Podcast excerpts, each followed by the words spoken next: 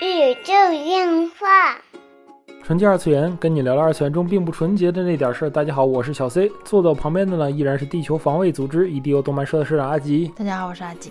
哎呀，这一期我们终于不用再忍受那个底噪了，非常对不起听众老爷，我们这最近这几期一直是有噪声哈，因为实在是没办法，我们被逼的，我们俩天天就到处流窜，主要天气也热，没各种录音，不开空调没办法，嗯，它嗯就要热死。对对对，实在是很抱歉啊，这嗯最近这一期音质不佳，音质不佳，嗯嗯。这一期呢，跟大家聊了什么话题呢？嗯就是聊一个日本现象级电影作品作品，嗯，对吧？太现象了，现象级电影作品啊，嗯就是以至于这个成了段子了。主角自己都在说的一个作对，品。就是这一部啊，大怪兽的善后处理。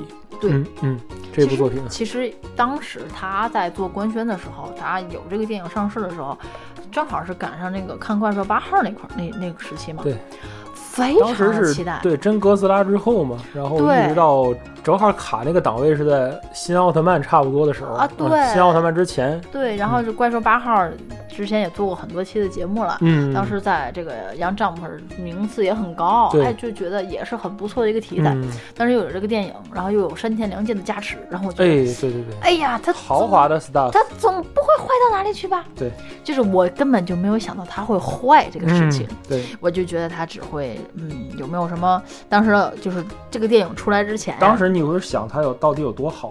我没有想多好，嗯就是当时它出来的时候，嗯我想很多的这种可以录他的话题，比如说嗯有没有抄袭的嫌疑呀、啊，要不要去过考据呀、对吧因为之前有很多，比如说那个叫什么普罗米亚，嗯，对？吧？他和炎炎消防队就也是有过这些个抄袭的这些人体着火、这些借鉴这些是理不清的事儿。对，我当时想，这个是不是也会有这些事情呢？对不对？这个版权啦，那个奥特曼啦，对不对？这个、嗯这个哥斯拉的这个版权有没有啊？跟怪兽八号是不是很像呀？会不会有这些争议啊？嗯哎，当时想的话题都是这些个，就觉得录出来一定很出彩儿。对，但是对不起，看完电影之后，我觉得我浪费了人生中非常宝贵的两个小时。嗯，首先还是介绍一下这部电影嗯啊。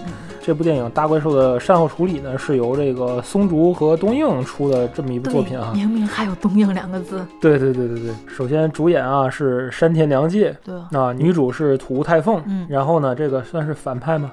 对吧？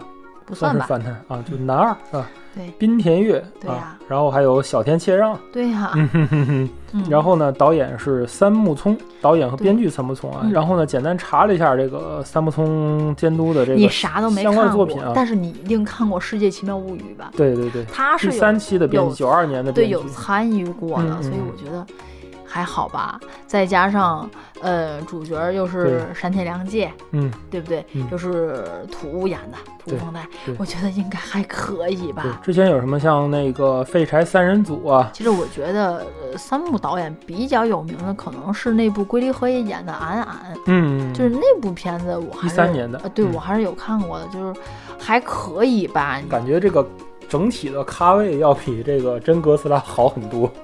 对，哦，对，就是挺不错的，就是让影迷们算是超级期待啊。嗯嗯，就是有了这种 staff，然后导演也还是不错的嘛。嗯咱不能说我看的不是很多，咱不能说多好，但是也是还 OK 的吧。嗯，它上映了，然后我去看对。，然后首周票房其实还不错哈。大怪兽的善后处理啊，在上映的时候首周，因为它这个话题啊，包括之前的这个，呃，算是成功蹭到了这一波怪兽复兴的这个热度哈。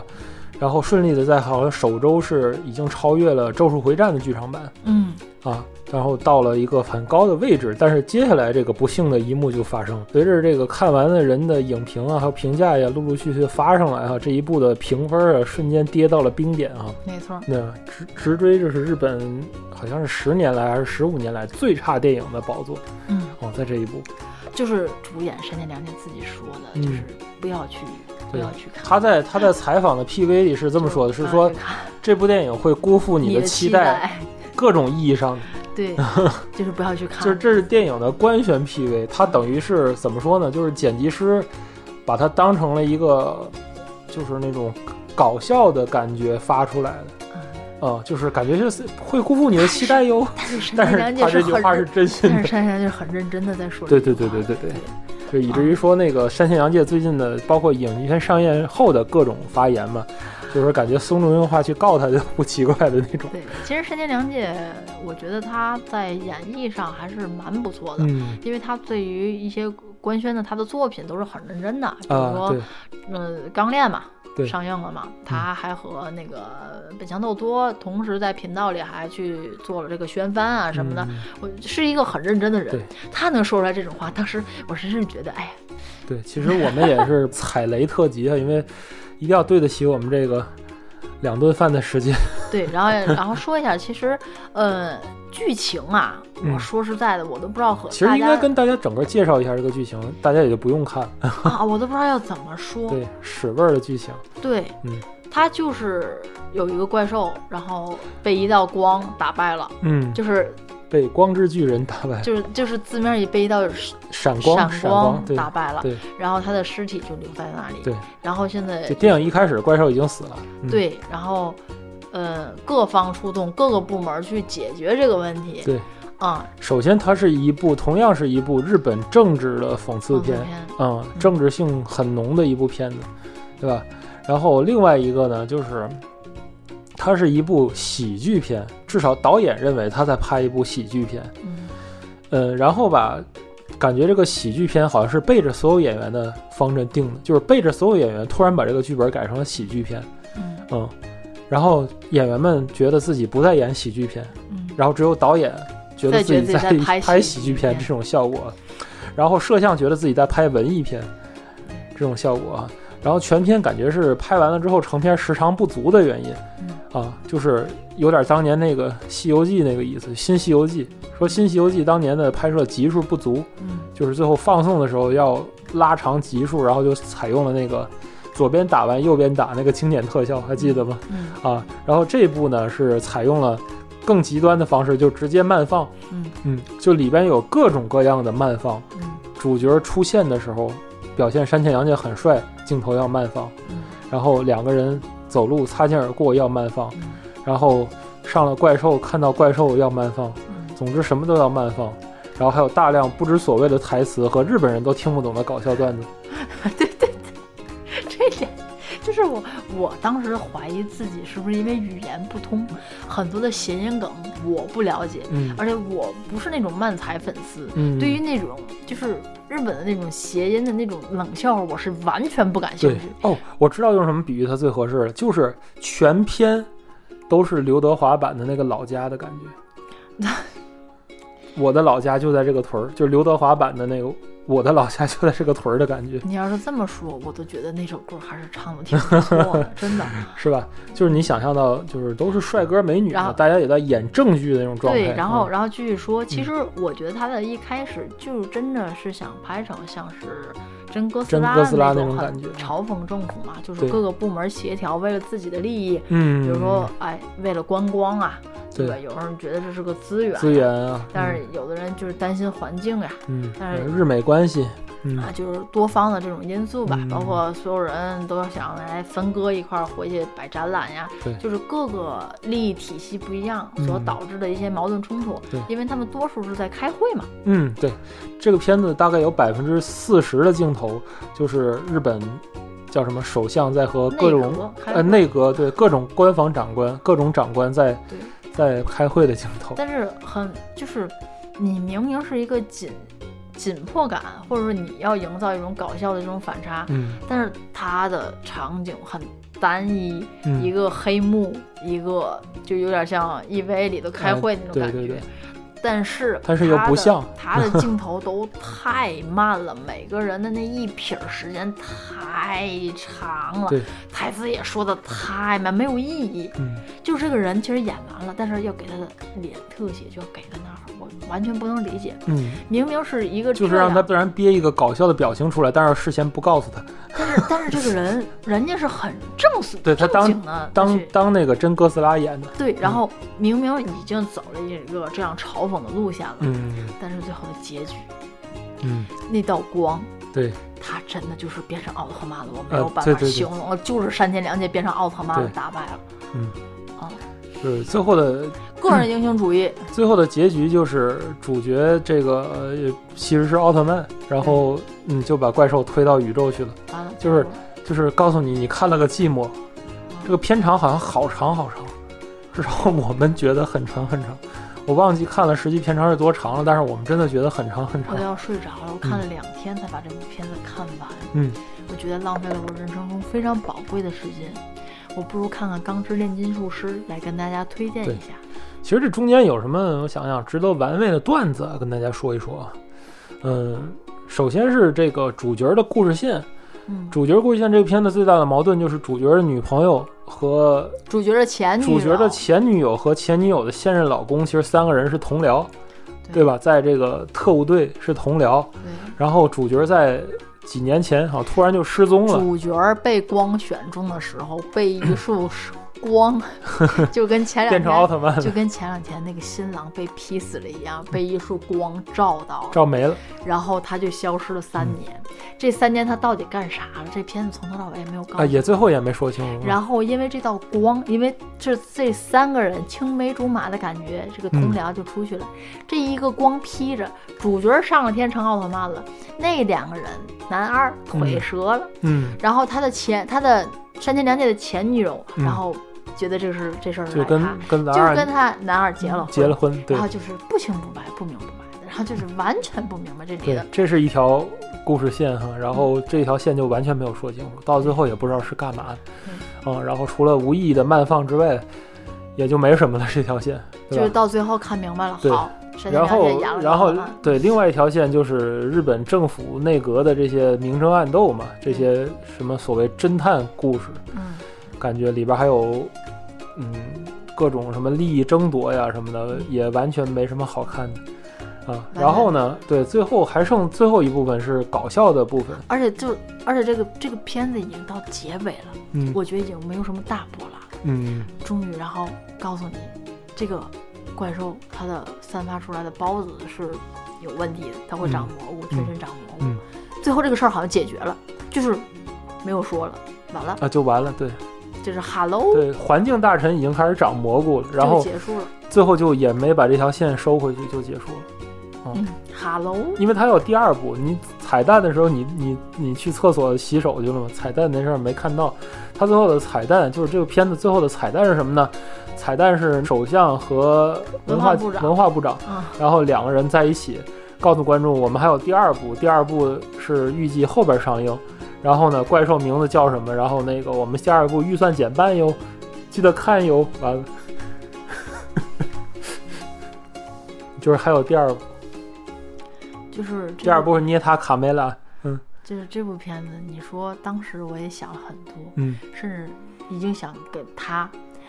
真哥斯拉，还有不要抬做，横屏，不要抬头，三部作品做横屏。后来发现没没人横屏。就我我能坚持着把这期节目说完，我觉得就是很对得起自己。对对对这部片子不要看，给大家算是避个雷吧。嗯这么多年没有看到这么雷的，对，其实说说里边的搞笑的点吧，我觉得，嗯、有几个搞笑点还是比较有意思的。首先是，呃，全片因为要处理一个怪兽的尸体嘛，就是整个片子里最大的潜伏的危机是谁呢？潜伏的危机其实就是这个这个这个臭味儿，是怪兽会是放屁。怪兽的腐腐败气啊。其实这个东西在现实中是有这个参考的。现实中这个东西叫鲸爆，就是鲸鱼搁浅上来的尸体，如果你不及时处理的话，会有就像这个剧中一样的爆炸风险。它的瓦斯气就是体内腐败气体会使体内压力升高，嗯然后会膨胀，最后会爆掉。说这个是很科学的，其实。我明白，就是你啥玩意儿啊死掉了，它对对，而且这个是我我开始看到的这个能想到这个剧情的是这些这些地方，就是嗯哎，它可能会有这些，有什么呢？甚至我开始开始考虑的时候，会有一些什么哎有意思的点呢？可能就在这儿了。然后没想到它里边真的就是这么写的，而且导演立志于把这种臭味儿传达给观众。就是我觉得，嗯就是种屎尿屁的文化不太理解，啊，对对对，就是真是真不太理解。嗯虽然说喜欢阿松，但是阿松后来我也看不下去，就是屎尿屁真是看不下去。对不起，告辞。就真的对不起高斯，阿拉蕾里边那个啊拿个就便便对不起高斯，是啊，就基本上是个很有味道的一一一一一个电影。其实我觉得它的切入点从一开始我在想，这个片子有没有那种带气味的 4DX 版本？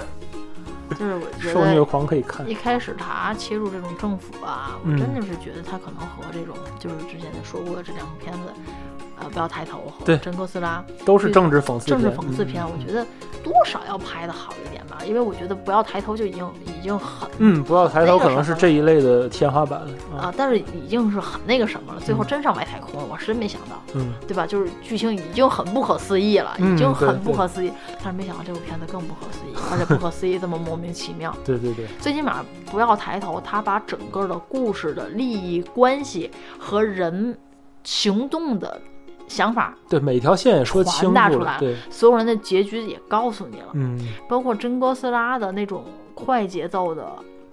剪辑方式，对称轴的剪辑方式，对包括是他所有的大量的台词，还要用画面说话。对嗯大量的台词，中间儿就是大量的那种剪辑的非常的快的那种台词和大量的突然间静止的空镜全。哥斯拉系列里最好看的、最最有威力的怪兽，最有威压感的怪兽。对呀、就是包括他突然的安静的空镜，嗯然后哥斯拉一叫，这这种反差的压迫感和政府的那种紧紧紧迫但是不做事情的感觉是可以传达出来的。嗯，这部片子啥也没传达出来。